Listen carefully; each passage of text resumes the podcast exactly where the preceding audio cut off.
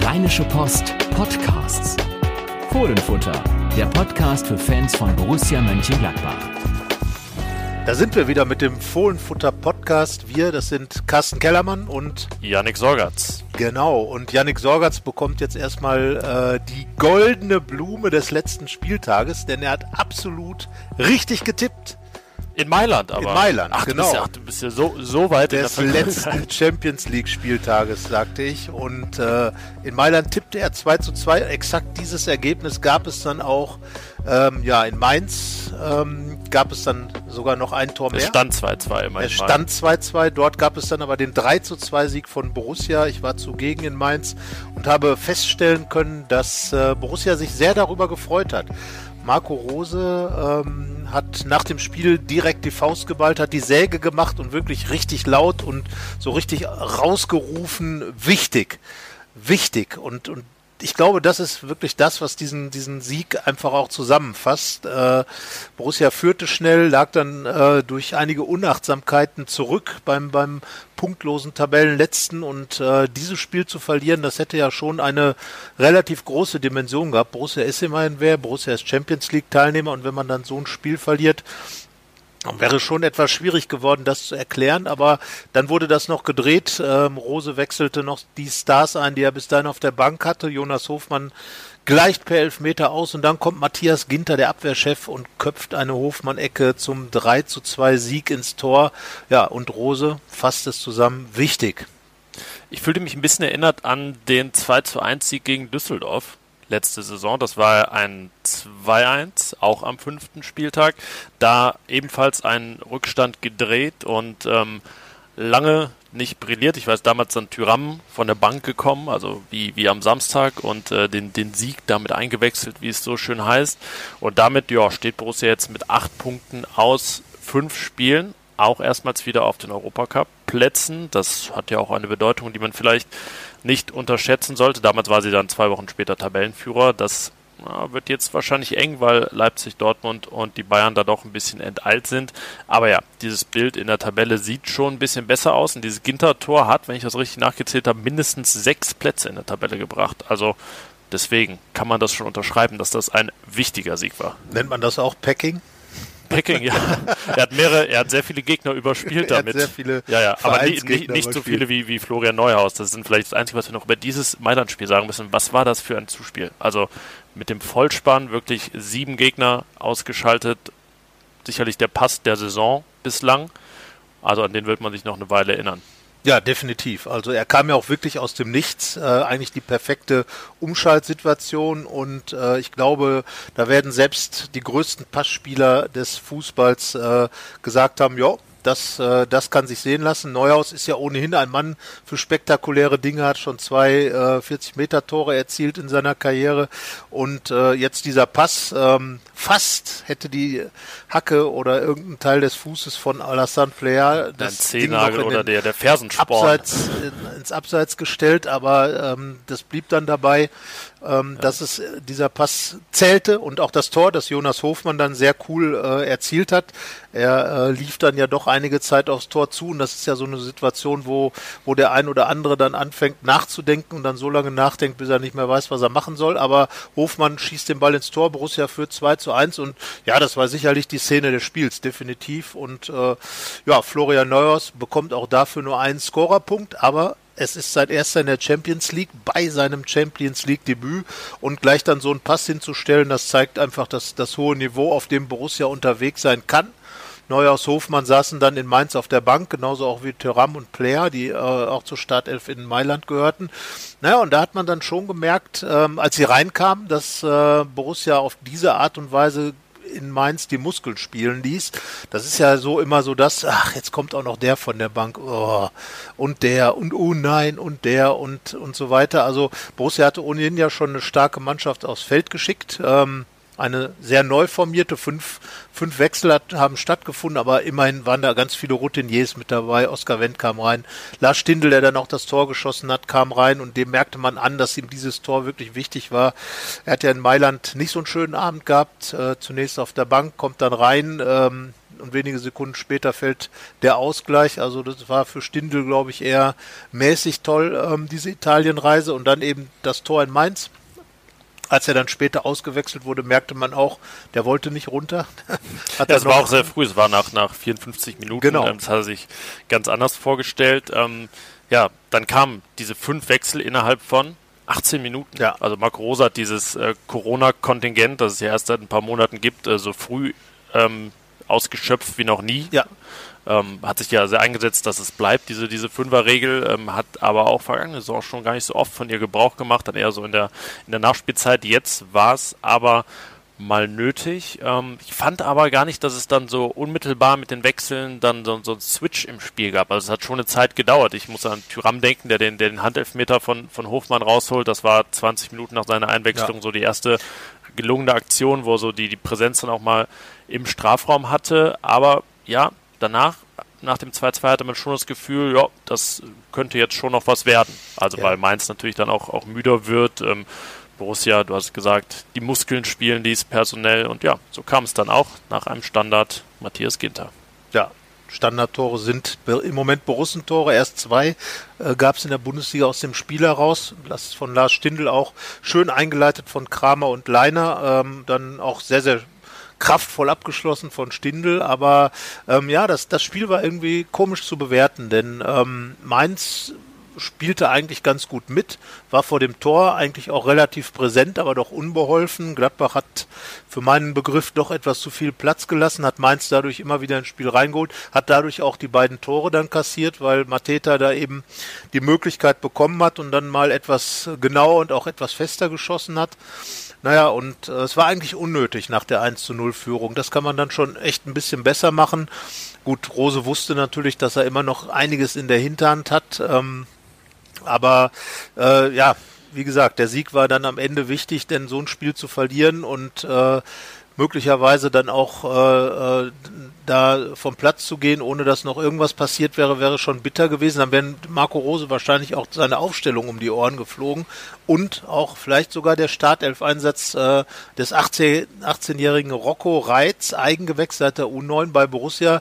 Du hast nochmal alles nachgeschaut. Das war die Überraschung, würde ich schon sagen äh, in der Startelf. Ja, Marc Rose hatte das ja vor anderthalb Wochen angekündigt, dass der Junge seine Bundesligaspiele machen wird. Da dachte man erstmal so an eine Einwechslung in der Schlussphase oder vielleicht dann in ein paar Monaten an einen Startelf-Einsatz, aber dass er jetzt da so bei dieser ersten Vollrotation mit in die Mannschaft rotiert, das war durchaus überraschend, so wie es klang auch für ihn, aber man hat es ihm nicht angemerkt. Also er hat das gezeigt, äh, wofür man ihn sehr gelobt hat in der Vorbereitung, wirklich sehr unbekümmert. Ich finde es allein schon, schon cool, ihm zuzuschauen mit diesen, er hat immer diese schwarzen Schuhe an, die so oldschool-mäßig aussehen. Ja, der Mann hat und, Geschmack. Ja, genau, und dazu noch dieses, dieses schwarze Trikot mit den schwarzen Hosen. Also es hatte schon mal Stil und ähm, ja, hat dann auch eine Chance vorbereitet von Patrick Herrmann, den Lattentreffer, schön wirklich aus dem Fußgelenk da hinter die Mainzer Abwehr und ja, musste natürlich auch ein bisschen sich, sich noch einfinden. Ich kann mir vorstellen, wenn man dann so das erste Mal in so einem Bundesligaspiel auf dem Platz steht, dann äh,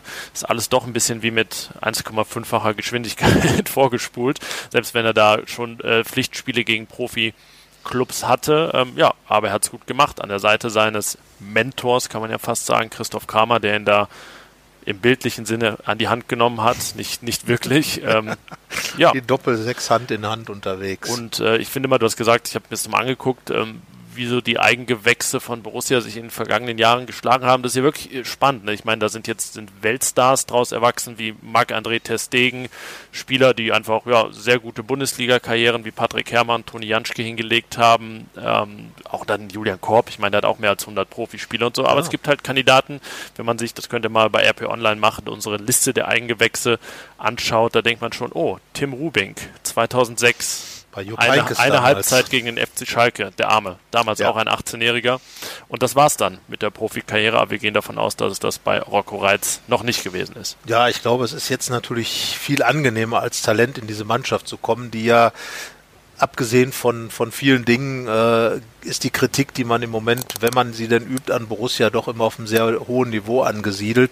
Äh, also beispielsweise als damals Patrick Herrmann kam äh, oder auch Toni Janschke, die kamen ja wirklich in Notsituationen als junge junge Kerle da rein und mussten wirklich äh, die die die, ja, die, die heißen Kohlen aus dem Feuer holen, weil äh, es ging immer gegen den Abstieg. Äh, beide hatten das natürlich als Internatsbewohner, da war das Internat ja noch direkt hinter der Nordkurve, im, im Prinzip immer hautnah mitbekommen, was da los war, die ganzen Dramen, die sich abspielten und äh, auch dann war es halt äh, schwierig. Jetzt ist es eher schon schwieriger zu sagen, ich kann überhaupt eine Chance in diese Mannschaft reinzukommen. Borussias Niveau ist äh, im Moment äh, Champions League und äh, da dann als junger Spieler reinzukommen, wir hatten natürlich alle eher damit gerechnet, dass möglicherweise Famana Kisera der nächste wird, der sein Trikot äh, im berühmten Tribünengang aufhängen kann. Aber es wird nicht das Originaltrikot übrigens bei Rocco Reitz. Nein, sein. das hat er René Maric. Richtig. Und René Maric hat das auch noch in englischer Sprache natürlich, wie es sich gehört, im äh, Hipsterdeutsch, hat das äh, auch noch verraten. Englisch ist Hipsterdeutsch. Ja, genau. naja, in dem Bereich. ja, ja, klar. So, aber er hat es verraten, dass dieses Trikot an ihn ging, äh, hat auch äh, viele Worte gefunden für das Debüt von Rocco Reitz. Wahrscheinlich wurde noch kein Gladbacher Debütant mit so vielen Worten äh, von einem Co-Trainer gefeiert im, äh, im Twitter-Bereich. Ja, Tobias Escher, der Taktikexperte, hat das im Doppelpass auch gesagt, dass das ganze Trainerteam ein großer Fan sei von Rocco Reitz. Da kann man dann vielleicht auch ahnen, dass vielleicht sein alter Spielverlagerungskollege René Maric da ein bisschen genau. vorgeschwärmt hat. So, und äh, aber so oder so, Rocco Reitz hat das gut gemacht und Rocco Reitz setzt damit natürlich auch eine große Tradition fort. Das muss man sagen. Ähm, Eigengewächse, einer, der auch sogar noch aus der Region kommt, aus Duisburg, äh, lebt in Düsseldorf und spielt seit der U9, wie schon gesagt. Hat eine Dauerkarte Karte für die Nordkurve. Das ist ja das, ja, die das, Storys. Äh, Wahnsinns-Stories. Und äh, ja, Rocco Reitz ist jetzt Bundesligaspieler. Der erste übrigens, äh, der es aus dem eigenen Stall bei Marco Rose geschafft hat, in die Bundesligamannschaft reinzukommen. Auch das äh, sozusagen ein historischer Fakt, äh, den man noch ansprechen darf. Und äh, ja, also er hat seine Sache gut gemacht. Es zeigt, dass, dass hier Spieler auch mithalten können und ähm, es zeigt sich aber auch, wie ich eben schon sagte, Famana Kisera, der schien weiter zu sein, wurde dann von Reiz ein bisschen äh, überholt, baut sich gerade wieder auf, ähm, um, um reinzukommen, gilt ja auch als, als ein großartiges Talent. Also da darf man sich mit Sicherheit auch noch freuen, wenn man ihn halt mal spielen sehen, den Famanaki Serra da, das ist wirklich schon äh, eine Augenweide. Und von daher, da kommt noch ein bisschen was aus dem Fohlenstall. Aber ähm, jetzt kommt erstmal was ganz anderes. Ja, die Königlichen. Die Königlichen. Kommen. Ins Rheinland nach Mönchengladbach. Sinedin sie dann im Presseraum des Borussia Parks, die ja, ist er die berühmteste Glatze des Weltfußballs. Als er ein großer Spieler war, hat er noch ein, war der berühmste Haarkranz des, ja. des Weltfußballs. Na gut, die Pep Guardiola könnte glatzmäßig noch ein bisschen berühmter sein, was das Trainersein angeht, aber du hast ja schon mal äh, Zidans Bilanz angeguckt, also der gewinnt ja, ja ungefähr alle drei Trainingseinheiten einen Titel ja, mit sagen. Real. Das ist äh, schon sehr beeindruckend. Ja, das Ganze überhaupt. Also irgendwo, wenn man diese, diese Worte einfach mal so ausspricht, Real Madrid, Sinedine Sidan, das ist ja wie ein Monument des Fußballs. Da kommt jetzt der teuerste, wertvollste Verein, der die meisten Champions League und Landesmeistertitel gewonnen ja, hat. 3,5 Milliarden Euro wert sein. Wahnsinn. Und äh, dieser ganze Verein soll allerdings auch äh, äh, relativ viele Schulden haben. Ja, obwohl Liegt sie da dann ein bisschen, bisschen, bisschen abgebaut haben tatsächlich. Da haben die Champions League-Titel geholfen in den letzten ja. zehn Jahren, allein viermal, dreimal in Folge sogar. Äh, da ist man ein bisschen besser unterwegs als die großen Rivalen aus Barcelona. Ähm, aber ja, es wird natürlich schon geklotzt in Madrid. Ja, und das, glaube ich, muss man auch, wenn man bei Real Madrid arbeitet. Deswegen sind sie dann eigentlich ja eine Ikone. Aber auch der steht in der Kritik, wenn es nicht läuft. Äh, das war zuletzt ein bisschen der Fall. Jetzt gab es natürlich den, äh, den Sieg im, äh, im Classico. Im Classico beim FC Barcelona noch ohne Marc-André Testegen, die, die Katalanen, aber ähm, ja, das ist für Real natürlich erstmal wieder richtig einen hingestellt nach dem 2-3 gegen Schachter Donetsk am ersten Champions League Spieltag und äh, sowas gehört sich einfach nicht für Real Madrid, das muss man ja sagen. Und nochmal, einfach um diesen Verein mal darzustellen, 97 Titel gewonnen, äh, 34 mal spanischer Meister, 19 mal spanischer Pokalsieger, 13 mal den Landesmeisterwettbewerb gewonnen, davon sieben mal die Champions League, den neuen neuen, das neue Format. Aber immerhin gibt es eine Gemeinsamkeit mit Borussia.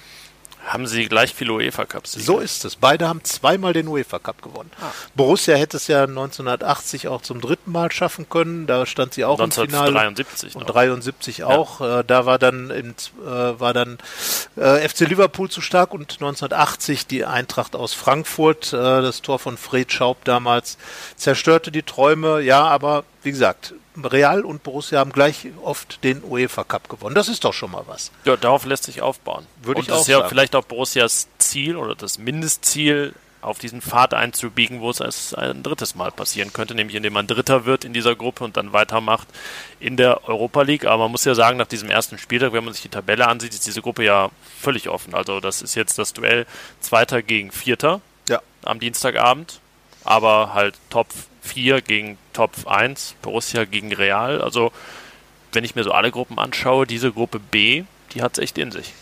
Definitiv. Und dafür hat vor allem natürlich Donetsk gesorgt mit dem 3 zu 2 im Alfredo di Stefano, wie das Stadion heißt, in dem Real im Moment seine Spiele macht, in dem auch die spanische Nationalmannschaft spielt.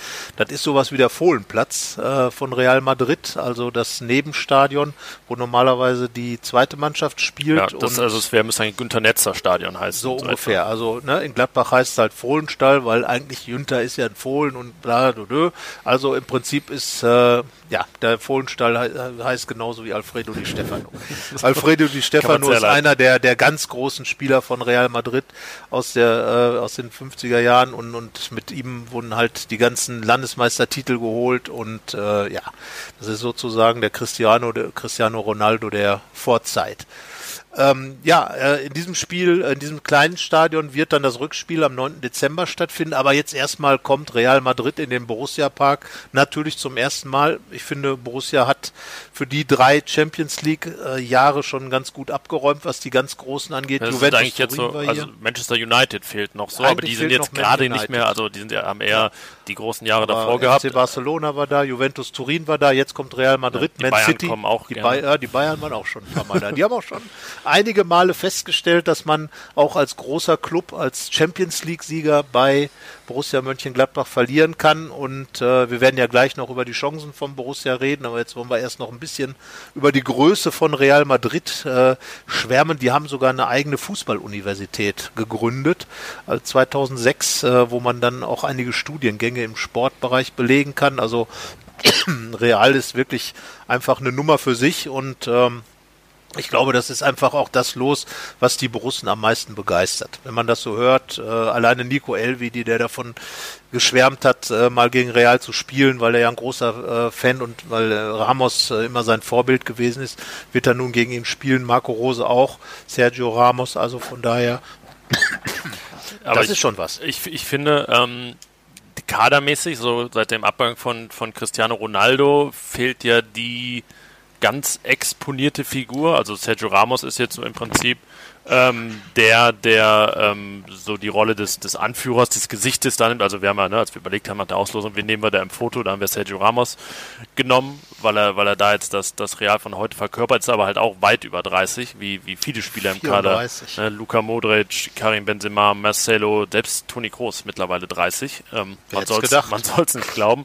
Ähm, ja, deswegen ist es dann marktwertmäßig gar nicht mal jetzt eine Liga über Inter. Also ähm, Nehmen wir doch Nico Elvedi. Also ja. er hat einen Marktwert von 30 Millionen, Ramos hingegen noch bei 14 Millionen. Also äh, Elvedi. Ja, ist der Wiederverkaufswert nicht mehr so groß, glaube ich, ja, genau. wenn man genau. sich jetzt Sergio Ramos ja, holen aber würde da muss ich jetzt auch nochmal, dieser Ramos, was ist das für eine Figur? Also Marco Rosa hat das gesagt, ein Spielentscheider, der räumt hinten auf, macht vorne die Tore, hat jetzt auch äh, das 2 zu 1 äh, Führungstor im Klassiko per Elfmeter erzielt, war ja vorher verletzt, gab es dann auch direkt drei Niederlagen.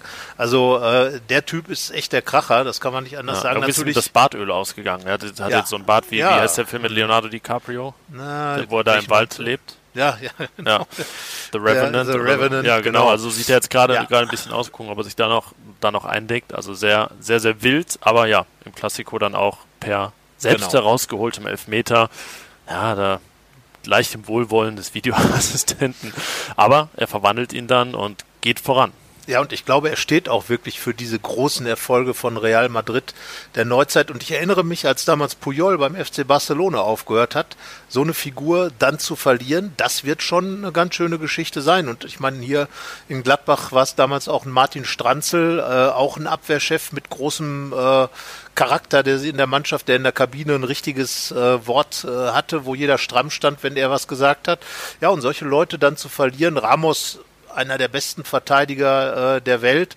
Äh, wenn der dann nicht mehr da ist, dann muss man erstmal eine, äh, einen Ersatz finden. Und äh, wie gesagt, damals, als Puyol in Barcelona aufhörte, hat man das auch direkt gemerkt. Da fehlte dann was. Vergangene Saison hat äh, äh, zuletzt hat äh, Real auch dann Cristiano Ronaldo verloren. Und solche Spieler machen dann schon auch auf dem ganz höchsten Niveau den Unterschied aus. Das merkt man einfach. Und aber das ist vielleicht auch gerade so eine Phase, in der Real nicht diese totale Übermannschaft ist. Und das könnte Borussia Chance sein. Ja, sie waren ja, finde ich, selbst in den Jahren, als die Champions League-Titel gewonnen haben, äh, haben sie nicht irgendwie alles dominiert. Sie haben alles gewonnen, aber es war immer irgendwie so realtypisch, irgendwie so ein ähm, bisschen in ein paar Jahren, wo die Bayern äh, einfach immer am Ende dann gewonnen haben. Ähm, ja, aber es, wenn wir jetzt mal so die, die wertvollsten Spieler durchgehen, also Thibaut Courtois, der Torwart, ist mit 75 Millionen Marktwert der wertvollste. Dann kommt Rafael Varan, der Innenverteidiger-Kollege von, von Ramos. Und dann haben wir noch Fede Valverde, ein junger Uruguayer mit, mit 70, Casimiro, der Nebenmann von Groß im Mittelfeld, 65, Eden Hazard, spielt ja bei, bei Real, aber nicht sehr erfolgreich weitergekommen ist. 60 Millionen, dann Toni Kroos mit 50, der junge Vinicius mit 50. Also das ist jetzt natürlich schon noch klar eine Liga über Borussia, aber es sind jetzt auch nicht so die, die dreistelligen äh, Megaspieler dabei, also mit einem dreistelligen Millionenbetrag als, als Marktwert. Und ja, das ähm, zeigt so ein bisschen gepaart mit dieser Altersstruktur, die jetzt äh, nicht sehr zukunftsträchtig ist, dass ähm,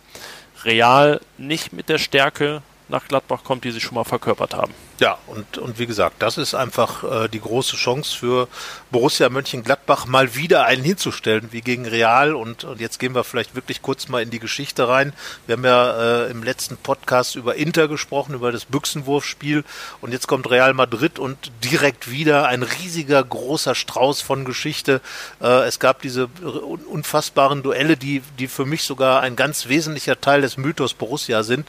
In äh, 1976 eben äh, gegen Real Madrid Madrid, dieses Spiel dort. Äh, Borussia schießt zwei Tore, die nicht anerkannt werden durch Leonardos van der Croft mit seinen Pfiffen. Der ist noch heute die absolute, ähm, ja, sagen wir mal, Persona non grata, äh, wenn man es sehr positiv ausdrücken will, äh, bei den Borussen-Fans. Der, der niederländische Schiedsrichter äh, äh, Borussia schied dann unbesiegt aus mit zwei Unentschieden. Und ähm, ja, das dieses Spiel, das, das hängt einfach nach. Das war auch wieder so eins. Günter Netzer spielte da für Real zusammen mit Paul Breitner. Das sind einfach so diese Querverbindungen dann da noch und, und dann natürlich äh, 1985 dieses Spiel, dieses 5 zu 1. Das muss man sich vorstellen im Düsseldorfer Rheinstadion. Ich habe es damals im Fernsehen gesehen. Man hat gestaunt. Wahnsinnsspiel. Borussia hat wirklich Real Madrid, das war damals auch eine Größe, vielleicht ein schwerfälliger Riese, aber wurde total von der Platte gebügelt. Und äh, ich habe zuletzt mit Uwe Veteran drüber gesprochen, der sagt, wir haben da, wir haben wirklich, es lief alles, wir konnten machen, es lief einfach durch. Er selbst hat da auch getroffen und ähm, ja, großartiges Spiel, vielleicht das Beste der gesamten 80er Jahre oder eins der besten, das Borussia Mönchengladbach jemals gemacht Regen hat. im Düsseldorfer Rheinstadion. Genau, wir ja. haben über das 7 zu 1 äh, gegen Inter gesprochen, was wegen der Dose annulliert wurde und dieses, dieses 5 zu 1 hat Borussia dann selber annulliert, so würde ich es mal vom, äh, formulieren, durch das 0 zu 4 im Rückspiel. Sie haben es tatsächlich geschafft, dieses 5 5 zu 1. Ja, es ist halt irgendwie aber Borussia auch dieses, bei diesem Wahnsinnsspiel dieses eine Gegentor zu bekommen. Genau. Was dann den, das den war Unterschied so ein macht. seltsames Gegentor. Und dieses 0 zu 4, äh, äh, wenn man da jetzt mit den Spielern spricht, die sind da wirklich ins Stadion gegangen, da wurde ge geschrien, gespuckt, gemacht, getan. Die haben wirklich die Hose voll gehabt und genauso lief dann das Spiel. Ich glaube, Jo Peinkes hat sich die, die Seele aus dem Leib geschrien, er war Trainer damals. Es ging nichts. So, und dann war, trotzdem war eine große Chance da, die, die ist vergeben worden und dann gab es das 0 zu 1, das 0 zu 2, 0 zu 3 und kurz vor Schluss das 0 zu 4, Schluss aus, vorbei. Madrid war weiter. Madrid feiert das heute noch, diese, diese Geschichte als eine der großen Wiederauferstehungen. Ja, und für Borussia ist es ein Teil des Mythos, äh, dass man eben auch in Schönheit immer wieder gestorben ist als Borussia Mönchengladbach. Das die ja, tragischen Dinge. Wenn, wenn man sich das so vor Augen führt, also dieses 5-1, dieses am Ende wertlose, das annullierte 7-1 ja. gegen, gegen Inter, ich meine das 12-0 gegen Borussia Dortmund ist ja am Ende auch. In der, in der Chronik gewesen. steht die Siegniederlage bei dem Spiel. Ja. Würde jetzt übrigens äh, von Ajax Amsterdam auch mal wieder pulverisiert. Ja. 13 zu 0 bei, in Venlo. Ähm, höher sage ja. ich da nur. Höher, schneller, weiter. Gut, aber zurück zu Real. Ja, was war das für ein Spiel und, und, und dieses, dieses Kosten von, äh, äh von großen Siegen, die man sich entweder selber oder da, beim 12 zu 0 waren es die Kölner, die 5 zu 0 in, in Hamburg beim FC St. Pauli gewonnen haben. Äh, dann eben das äh, Büchsenwurfspiel durch eine Blechdose, auch Borussia eigentlich schuldlos, aber da dieses 0 zu 4 in Madrid, das war, glaube ich, der größte, einer der größten Siege und eine der bittersten Niederlagen. Ähm, ja, ja. Was wäre jetzt, was wäre jetzt dieser Champions League Saison aus Pendant? Wahrscheinlich am Dienstag gegen Real zu gewinnen und dann zweimal gegen Donetsk zu verlieren. Ich glaube, dazu gibt es kein Pendant. Weil dieser, dieser direkte Vergleich, dieses, dieses, ja, das ist einfach nochmal was anderes als so eine Gruppenphase. Das hat eine andere Dimension, das ist wirklich quid pro quo und äh, Madrid hat da einfach auch da die Muskeln spielen lassen. Borussia war in einer Phase, wo man eigentlich gedacht hat, boah, da geht richtig was. Auch äh, so überhaupt die 80er Jahre immer wieder international dabei. Und was wäre das gewesen, Real Madrid auszuschalten? Wer weiß, wie so ein Wettbewerb dann weitergeht, was daraus geworden wäre. So aber. Hat Real nicht dann fünf, nee, oder war es das Jahr davor, als sie gegen den FC im, im Finale gewonnen haben des UEFA Cups. So war es dann, Janik googelt gerade, während ich erzähle ich weiter. So war es dann am Ende äh, ein, ein, ein äh, Anlass für Jupp Heynckes, sich Gedanken darüber zu machen, welche Möglichkeiten er eigentlich mit Borussia Mönchengladbach hat. Heynckes, der ja später mit Real auch die Champions League gewonnen hat. Ja, und möglicherweise war das einer der Ursprünge seiner Idee, dann doch mal zum FC Bayern zu 85, gehen. 86, Real gegen Köln. Ja, also. Und ähm, ja, wer weiß, was gewesen wäre. Vielleicht hätte es ja dann sogar ein Kölsches, Kölsches UEFA Cup Finale gegeben. Das wäre natürlich auch Geschichte pur gewesen. Aber wie gesagt, nach diesem Aus, äh, Jupp Heynckes da schon drüber nachgedacht, ob Gladbach noch der Verein ist, mit dem er als Trainer wirklich ganz, ein ganz großer werden kann. Er ist dann zum FC Bayern gegangen und äh, ja, das sind Gewann einfach die Champions so League zum ersten Mal mit Real Madrid. Madrid. Genau, so ist es. Ähm, ja, also von daher, es gibt dann doch irgendwie viele Querverbindungen. Es gab ja sogar schon mal einen Spieler von Real Madrid, der zu Borussia Mönchengladbach kam, Ruben.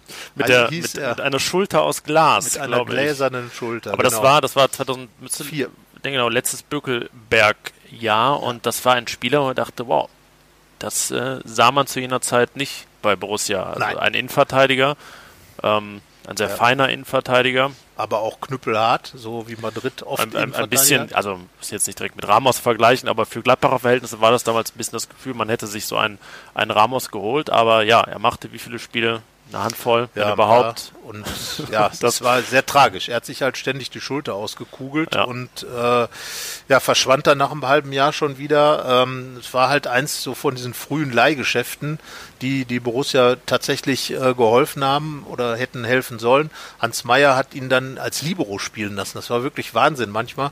Der Kerl stand dann 20 Meter hinter der letzten Linie und hat dann wirklich so einen ganz klassischen Ausputzer gespielt und hat das aber wirklich klasse gemacht und äh, ja, damals, das, was war das für eine Geschichte? Da, da kam ein Spieler von Real Madrid zu Borussia Mönchengladbach, das kurz vorher noch in der zweiten Liga gespielt hatte, wo, wo völlig andere Dimensionen da gerade unterwegs waren. Also dieser Name Real Madrid ist halt immer riesengroß, egal was, wann man damit zu tun bekommt und äh, ich glaube deswegen nochmal dieses Spiel am, am Dienstagabend um 21 21 Uhr im Borussia Park. Das wird schon also wirklich alleine nur, weil es stattfindet, ein, ein mega Highlight sein.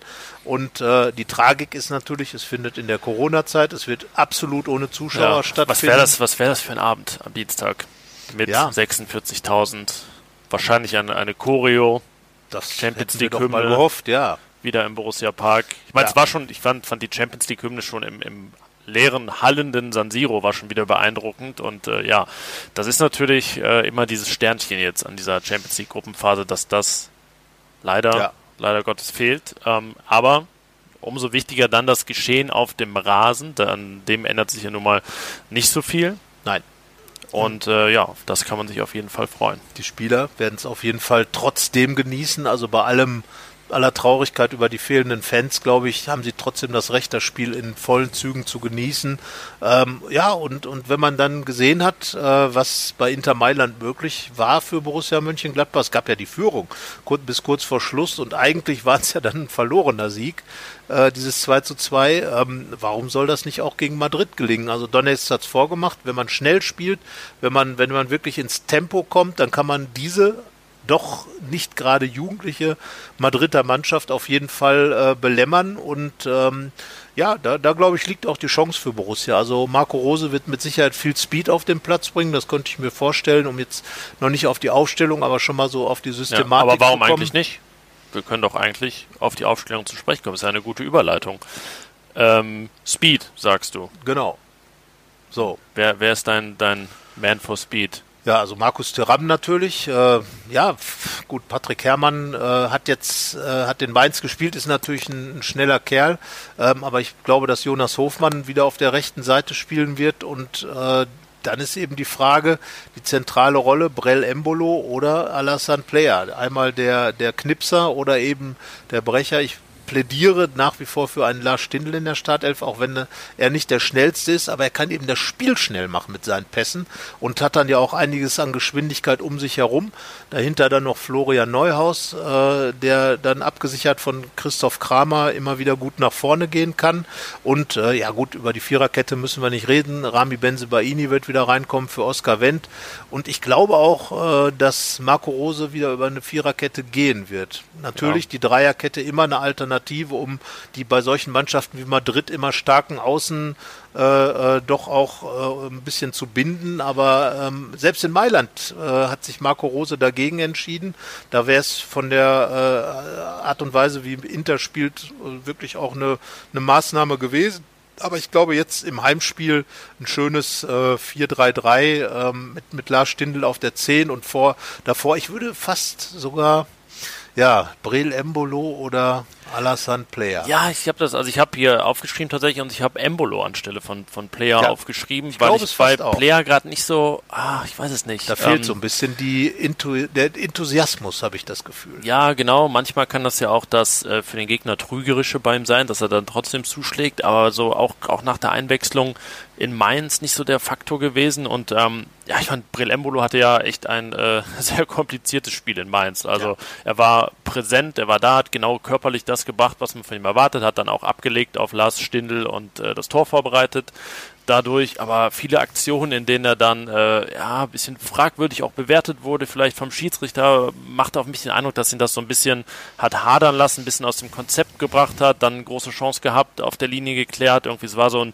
ständiges Auf und Ab, aber ähm, also er fällt auf jeden Fall auf. Das, das konnte man ihm äh, nicht absprechen. Und dann ist er vielleicht, ähm, ja, ist es nicht die Stindel-Embolo-Frage, die wir uns dann stellen für Dienstagabend, sondern eher die Embolo-Player-Frage. Möglicherweise, wobei man natürlich sagen muss, dass Stindel Embolo bisher immer so ein bisschen schwierig war, wenn sie zusammen gespielt ja, haben. Aus dem Endspurt der letzten Saison, als sie genau. dann mussten. Und daran äh, erinnere ich mich dann auch immer wieder. Und, und wie gesagt, Lars Stindl ist halt einer, der vielleicht physisch nicht so schnell ist, aber der einfach mit seinen Pässen, mit seiner Spielintelligenz so ein Spiel richtig schnell machen kann. Und er hat ja auch in großen Spielen beim einzigen Champions League-Sieg im Borussia Park, dem 4 zu 2 gegen den FC Sevilla, hat er äh, mit seinem Doppelpack wesentlich wesentlich dazu beigetragen. Ich bleibe dabei, diese Erfahrung, die ist ganz wichtig. Dann eben, wie gesagt, Jonas Hofmann auf rechts, Thuram auf links und Embolo im Zentrum, finde ich eine richtig gute Aufstellung. Äh, ja, der Rest stellt sich ja letztlich von selber auf. Also Rocco Reitz wird jetzt kein äh, Startelf-Kandidat für das Madrid-Spiel sein. Wahrscheinlich nicht. Flo Neuhaus wird zurückkehren. Stevie äh, Leiner ist sowieso gesetzt. unrotierbar. Matthias momentan. Ginter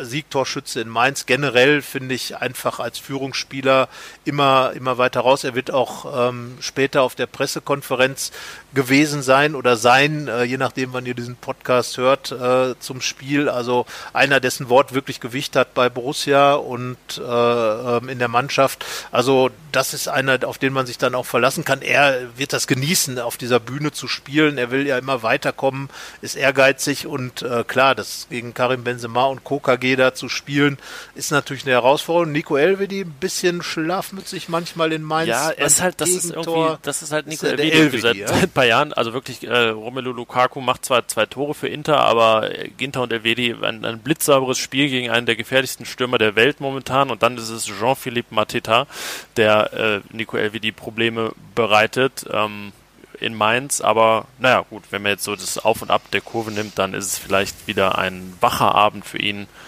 am Dienstag im Borussia Park. Ähm, ja, trotzdem müssen wir nicht drüber reden, dass die Innenverteidigung gesetzt ist. Und ich finde beim Thema Tempo, das du ansprichst, wichtig. Ähm, bei Real gibt es ja gute Beispiele dafür, dass Tempo auch nicht alles ist mit Toni Kroos und ja. Luka Modric. Ja. Also allein das Auge zu haben und diese Antizipation, das ist ja häufig mal so 5 kmh wert, einfach, ja, wenn, der, wenn der Kopf einfach schnell ist. Und ähm, ja, deswegen ist es nicht alles nur den Speed auf den Rasen zu bringen. Und äh, ja, Lars Stindl kann, denke ich mal, auch mit seiner mit seinem feinen Fuß und seinem guten Passspiel, seinem guten Direktspiel auch da ein paar kmh wettmachen und muss sich nicht verstecken, was die Startelf-Ambitionen angeht. Genau, und äh, damit hätten wir die Mannschaft ja eigentlich schon optimal aufgestellt. Äh, Jetzt letztendlich doch ein bisschen so bis auf dann vorne so einzelne Fragen, so ein bisschen die Champions League-Mannschaft, jetzt habe ich das Gefühl. Ne? Ja, und, und das konnte man dann ja am Ende auch in Mainz sehen, dass die, die dann eben aus der Mannschaft rotiert sind, jetzt geschont werden sollen, weil danach dem Realspiel kommt ja dann direkt das, der Topspiel-Doppelpack auch in der Bundesliga plus Donetsk, Donetsk dazwischen. Äh, aber gegen, gegen ähm, RB Leipzig zu Hause wird es ja ähnlich sein. Dann brauchst du auch deine Top-Mannschaft, um bestehen zu können. RB äh, ist ja auch richtig gut drauf. Also von daher ja, das, das äh, wird jetzt für die Herrschaften, äh, war es ganz gut, mal in Mainz mal ein, ein Stündchen auf der, auf der Tribüne zu sitzen und mal zu verschnaufen, denn die werden jetzt wirklich gefragt sein. Ähm, Marco Rosa hat in Mainz gesehen, bei der Rotation, er kann, er kann mit den ganzen Leuten aus dem Kader richtig was anfangen, er hat Optionen, aber er muss schon auch genau gucken, wer mit wem und wie. Also es ist jetzt nicht so, dass man jetzt einfach irgendwie alle in einen Topf, man würfelt und das, was rauskommt, ist dann die Aufstellung äh, das ist ein bisschen schwierig. Also er braucht schon gewisse Aspekte im Spiel. Äh, das hat sich in Mainz gezeigt, eben äh, die dann auch zum Rückstand geführt haben. Und ähm, ja, da wird er gegen Madrid und Leipzig jetzt natürlich keine großen Kompromisse machen. Das ist klar. Das ist natürlich interessant. Äh, immerhin sind es vier Tage dann bis zum Leipzig-Spiel, also Wolfsburg. Inter, ne, Wolfsburg Inter waren vier Tage, ja, da war ein bisschen Zeit, aber dann jetzt drei Tage wieder nur bis Mainz und dann drei Tage bis Real. Also vor Leipzig kann man sich zumindest einen Tag mehr ausruhen. Was das dann heißt, ja, können wir sehr gespannt sein. Also meistens hat Rose dann ja irgendwie so, ja, halt auf die Champions League besonders reagiert und ähm, aber Leipzig ist jetzt ja auch ein Champions League Gegner, immerhin Halbfinalist. Das ist ähm, Real Madrid nicht. So ist es. Und äh, was die vergangene Champions League Saison angeht, war es für Real Madrid eher enttäuschend. Ähm, und Leipzig, wie gesagt, äh, war im Halbfinale, hat sich auch da gut verkauft. Und ähm, ja, das wird also jetzt mal eine Woche, wo Borussia wirklich richtig sich klar machen kann, wo sie denn steht im Kanon Europa, im Kanon Bundesliga, Topspitze und äh, spannende Woche. Finde ich gut. Das ist eine Fußballwoche, wie man sie sich wünscht. Auch das Spiel in Mainz. Ich meine, das war ein richtig interessantes, abwechslungsreich spannendes Fußballspiel. Nicht auf hohem spielerischen Niveau natürlich. Dafür hat Borussia sich dann doch zu schwer getan und die Mainzer, da merkt man einfach diese komplette Verunsicherung. Aber ähm, spannendes Spiel mit wechselnden Führungen, ähm, äh, interessante Torszenen, immer wieder Torszenen. Also von daher, wenn, wenn jedes Fußballspiel so aussieht, kann man auch damit leben. Jetzt gegen Real, ähm, ich bin mir immer noch nicht sicher, äh, ob dieser, dieser Donetsker Sieg in, in Madrid äh, äh, wirklich für Borussia besonders hilfreich war. Das ja, gut, ist ja so, die so Frage. Das, das, werden wir dann Dienstag erfahren, ne? wenn Borussia jetzt natürlich auch irgendwie Nutznießer ist und Reals, äh, ja, ich, ich traue mich gar nicht, gar nicht Schwäche zu sagen, aber vielleicht äh, nicht unfassbare Überlegenheit dann ausnutzt und punktet, dann ist halt natürlich irgendwie so alles offen. Dann geht es gegen Donetsk darum, okay, setzt man sich wirklich Richtung Weiterkommen fest oder ähm, geht es dann doch um Platz 3 oder 4. Ähm, boah, ich habe auch keine, also keine Ahnung, wie, wie Donetsk gegen Inter spielt. Ne? Inter muss, muss reisen, ähm, hat am Wochenende dann zum ersten Mal zu Null gespielt und gewonnen in Italien. Also, boah, da in dieser Gruppe muss man, glaube ich, echt von Spieltag zu Spieltag äh, denken und sehen. Und da kann auch nach vier Spieltagen, glaube ich, noch alles völlig offen sein. Was ja dann eigentlich auch perfekt ist, das muss man sagen. Man hätte es vielleicht nicht gedacht zunächst, aber äh, im Grunde kann es natürlich auch so sein, dass diese drei Punkte, die Donetsk jetzt in Madrid geholt hat, einfach Bonuspunkte sind, die Borussia am Ende wehtun. Da kommt es dann auf den direkten Vergleich auch mit Donetsk an. Wir hatten das ja schon so ein bisschen als den direkteren Konkurrenten um Platz drei ausgemacht. Jetzt Mehr, mehr ist äh, möglicherweise auch drin für die Gladbacher. Wenn sie jetzt zum Beispiel gegen Madrid gewinnen, vier Punkte, dann steht man erstmal ein ganzes Stück vor Real Madrid. Ja. Und gegen Donetsk musst du eigentlich ja sowieso vier Punkte holen, um einfach. Genau, ne? und mit acht, wir hatten ja schon mal so den Schnitt ein bisschen ausgerechnet, äh, äh den Borussias Champions League erfahrene Spieler haben. Das ist 1,22. Und wenn man das hochrechnet auf die Spiele, kommt man auf sieben bis acht Punkte. Und äh, ich glaube, das wäre das Minimum, was Borussia braucht, um drei oder zwei zu schaffen. Jetzt ist es so, dass. Ja, ja für zwei äh, wahrscheinlich sogar noch, noch deutlich mehr. Ja, ist die Frage. Also, wenn jetzt das so weitergeht, dass das immer wieder, also sowohl Real Madrid als auch Inter Mailand werden nicht extrem davon stürmen. Das Nein. ist schon mal klar. Spielen und auch zweimal gegeneinander. Das wird so sich nicht vermeiden lassen. wird sich das wohl darstellen. Und äh, wenn jetzt einige Unentschieden passieren, dann weiß man gar nicht, ob da jetzt so riesig gepunktet wird. Also von daher, klar, wie immer wird sich im Nachhinein zeigen, äh, was für Borussia jetzt vor- oder nachteilig war. Aber man darf sagen, ähm, sie gehen dürfen sich komplett auf dieses Spiel gegen Real Madrid freuen. Der Druck ist jetzt nicht gigantisch. Ich würde sogar sagen, dass der Druck eher bei Real Madrid liegt. Denn äh, die haben wesentlich mehr zu verlieren. Ich meine, die sind noch nie in der Gruppenphase ausgeschieden. Richtig. Und Marco Rose, äh, Marco Rose hat auf jeden Fall äh, weniger zu verlieren als Zinedine Zidane, weil äh, dieser äh, mit zwei Niederlagen zu starten wäre, glaube ich, und das ist ja dann einfach das, was äh, Borussia auch noch von Real unterscheidet. Jede Niederlage von Real Madrid ist im Prinzip ein Weltuntergang. Ja. Egal gegen wen. Jetzt hat man das Klassiko gewonnen, das ist natürlich wieder großartig, aber am Ende setzt man eigentlich, wird in Madrid niemand daran glauben, dass Madrid, Real Madrid bei Borussia Mönchengladbach verliert. So. Und das ist der Ausgangspunkt, auf den Borussia mit Sicherheit setzen wird. Ja. Denn äh, ja, Madrid muss, sie, es kann nicht, es muss, muss, muss. Und wenn das nicht funktioniert, dann wird da mit Sicherheit auch ähm, während des Spiels schon eine gewisse Unruhe und Unsicherheit reinkommen. Eden Hazard wird zurückkehren, äh, offenbar, ähm, wird man sehen. Aber äh, ich glaube, er ist gar nicht der Spieler. Dann spielt mal wieder ein Hazard im Borussia-Park möglicherweise, aber es sind halt ein, einfach andere, die da den Ton angeben, so ein Toni Kroos äh, und, und Luka Modric. Und da wird mit Sicherheit nicht wie gegen ähm, wie gegen Donetsk äh, die halbe Belegschaft auf der Bank sitzen. Also das äh, kann ich mir jetzt nicht vorstellen. Ja, der, bei ähm, Real ist ja eigentlich einfach jede Niederlage ist eine Krise. Und wenn es dann zwei in Folge gibt, wie vor dem Klassiko, ist das schon heftig und die Gegner nur Cadiz und Donetsk heißen. Ähm, ich habe auch mitbekommen, dass sich der Trainer von Donetsk sehr aufgeregt hat, dass es bei der Pressekonferenz vor dem Spiel halt nur Fragen über das Ligaspiel an, an den sie dann gab und der Gegner gar keine Rolle spielte. Mal gespannt, äh, wie das, wie das jetzt aussieht nach, nach dem Klassiko, der jetzt auch, wenn wir mal so an die äh, Guardiola-Mourinho-Jahre denken, also es war ja wirklich episch, die, dieses Duell Messi gegen Ronaldo. Ah, und jetzt gerade so ist so der ganz große Lack ja, ist ein bisschen ab bei diesem, bei diesem Duell. Es war jetzt auch wirklich kein so inspirierendes Duell. Ähm, plätscherte dann nach zwei frühen Toren eine, eine Stunde quasi dahin. Also ja, ist die Aussagekraft auf dieses Duell am Dienstag vielleicht auch begrenzt, außer dass eben Sergio Ramos wieder da ist. Ja, und äh, ich gehe davon aus, dass äh, er sowie auch Nico Elvedi in der Startelf stehen werden. Wir haben ja schon über die Gladbacher Startelf gesprochen. Die Madrider wird sich sicherlich Sinedine sie dann äh, genau überlegen, aber nochmal, ich glaube, er wird da schon äh, das Wu ist Wu von Real Madrid im Moment auf den Platz bringen. Kann ich mir nicht vorstellen, dass er da irgendeinen Kompromiss machen darf weil einfach diese Champions League-Saison auch zu wichtig ist. Er hat ja ohnehin, er hat mehr Champions League-Titel als spanische Meisterschaften eingefahren. Also 3 zu 2 steht's da und ähm, ja, also das ist eben das, was zählt. Also spanischer Meister, nun ja, man kennt das ja von Bayern München. Am Ende wird dann über die Champions League gesprochen und darüber definieren sich diese, diese Weltclubs natürlich auch. Und äh, ich glaube, Real hat nach dieser Serie ähm, von kurz, äh, kurzer Folge vier Champions League-Titeln ähm, jetzt dann den kürzeren gezogen und äh, da wird mit Sicherheit äh, der Appetit schon wieder groß sein. Und Sergio Ramos zum Beispiel 34 äh, wird mit Sicherheit auch äh, so viele Titel wie möglich noch einsammeln wollen, bevor er dann irgendwann mal, ich weiß gar nicht, wie da der Stand ist, aber irgendwann mit 34 ist man jetzt nicht mehr ganz so weit vom Karriereende entfernt. Ja, aber ich denke, wenn ich mir diesen, diesen Körper anschaue, ähm, gehen da bestimmt noch vier, fünf Jahre. Ja, dann, dann läuft er aber auf seinem Bart rum, wenn er so weiter. das, kann, das kann sein, vielleicht ergraut er. Ja, ja, ja das, daran, danach sieht er jetzt nicht wirklich aus. Aber wir schauen mal.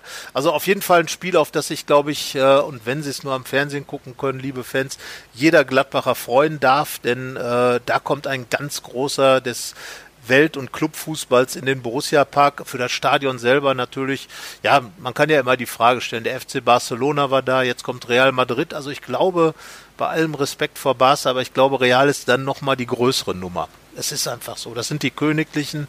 In meinen Augen äh, sind das einfach, äh, klingt das Ganze noch monumentaler.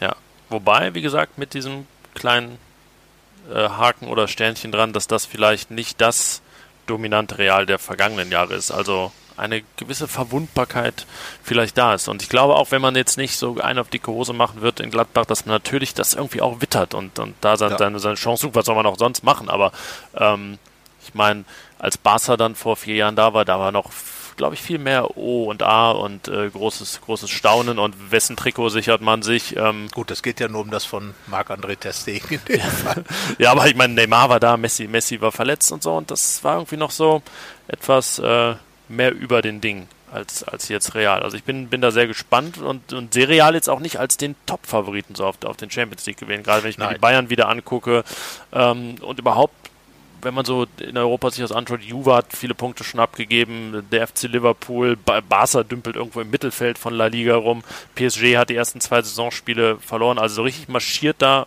kein Team, selbst die Bayern haben ein Spiel verloren. Ja, aber die marschieren irgendwie doch. Ja, irgendwie doch. Also in Hoffenheim sind sie wahrscheinlich rückwärts marschiert, aber ja. wie auch immer. Also es ist Real Madrid ähm, ich glaube, dass Borussia Mönchengladbach äh, auch immer noch ein klangvoller Name in Europa ist und sicherlich auch äh, für die Madrilenen noch äh, in, in der Wahrnehmung eben auch aufgrund der gemeinsamen Geschichte was ganz anderes ist als Donetsk. Also man wird auch als Real Madrid nicht nach Mönchengladbach fragen, äh, fahren und sagen, wo sind wir hier, sondern man wird schon wissen, oh, hier gab es mal eine Madrid-Mannschaft, die 1 zu 5 verloren hat und äh, das wollen wir mit Sicherheit nicht. Also da wird gegenseitiger Respekt da sein und ich glaube auch das wird diesem Spiel seinen Stempel aufdrücken, dass da eben auch Real genau weiß, was da kommt. Marco Rose hat ja auch und äh, ich glaube dieses Youth League Gewinn äh, ist ja auch etwas, was einen großen internationalen Klang hat. Also da wird wird wird alle werden mit einem großen Respekt ins Spiel gehen und ähm, ich glaube, dass es ein äh, 2 zu 2 wieder gibt. Naja, das kann ich dir diesmal nicht zustimmen. Aber ich lehne mich jetzt ganz weit aus dem Fenster und sage, Borussia gewinnt dieses Spiel 2 zu 1. Damit haben wir dann, ähm, ja, letztes Mal waren die Tipps genauso. Ich hatte für Inter getippt 2 zu 1. Wir schauen, wir schauen und äh, sind gespannt. Ja. Äh, also ent entweder geht es entweder, entweder geht's immer 2-2 aus oder ich habe immer recht. So kann es natürlich auch sein. Das, äh, also ich werde im Stadion sein, ich freue mich auch drauf und äh, hoffe, dass ähm, ja, dass Borussia dort mit einem gewissen Selbstvertrauen antritt. Und das könnte schon der Schlüssel sein. Mutig und frech, wie es genau. immer heißt. So ist es. In diesem Sinne. In diesem Sinne, bis nächste Woche. Tschüss. Ciao.